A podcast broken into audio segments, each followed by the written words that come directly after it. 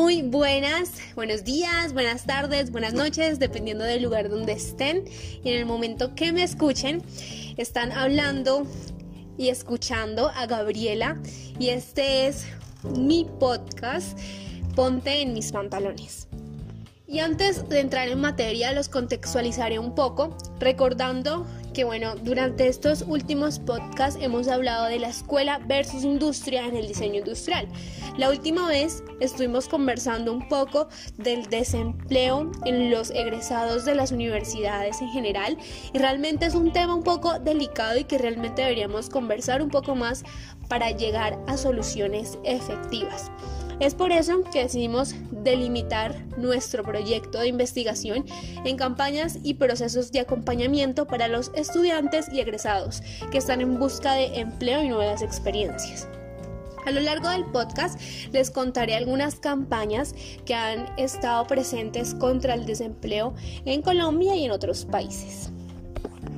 Iniciaré contándoles dos campañas que se vivieron en Colombia. La primera en el 2013 eh, por la empresa ADECO y tenía como fin ayudar a los jóvenes a mejorar sus posibilidades de conseguir empleo. Aquí los trabajadores de esta empresa estaban presentes en calles, colegios y universidades ofreciendo orientación profesional, guía y talleres gratuitos de formación enfocados en ayudar a los jóvenes que estaban en busca de empleo. Esta eh, campaña no se vio únicamente en Colombia, también estaban en países de Latinoamérica y Europa. La segunda campaña de la cual les quiero hablar es un empleo más, todos sumamos. Esta campaña se vivió durante el paro nacional del 2021, es decir, este año, y fue eh, localizada en Cali.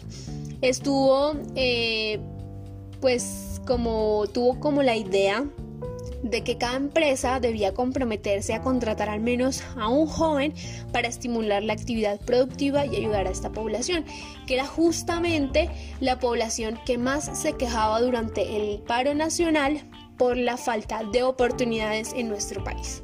Ahora quiero contarles las campañas contra el desempleo vividas a nivel mundial y les voy a contar las que más me han llamado la atención. La primera fue Talento por Impacto y fue un curso de formación que se brindó en el 2019 en España. Este tenía el fin de ofrecer un soporte gratuito para desarrollar los talentos de jóvenes a cambio de ayudar a la mejora medioambiental. Entonces eh, desarrollaban el potencial y pues como situaban a los jóvenes en el mercado laboral laboral, eh, los ayudaban como también a capacitarse para el proceso de selección, daban prácticas en entrevistas reales y realmente me pareció súper interesante porque era un proceso totalmente gratuito que lo que uno tenía que dar era simplemente un aporte medioambiental que es lo mínimo que deberíamos hacer por nuestro mundo.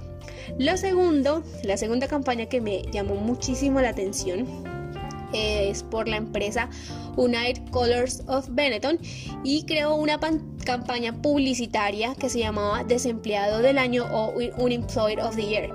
Esta tenía como objetivo crear conciencia y apoyar a los jóvenes que no tienen empleo. Entonces eran anuncios donde se veían a varios jóvenes de varios países con ropa formal como si estuvieran listos para una entrevista de trabajo. Entonces ponían el nombre y la edad y ya eh, digamos que así más o menos se desarrollaba esta, este anuncio. Otra que me pareció muy interesante estuvo en España y se llamaba No te rindas nunca.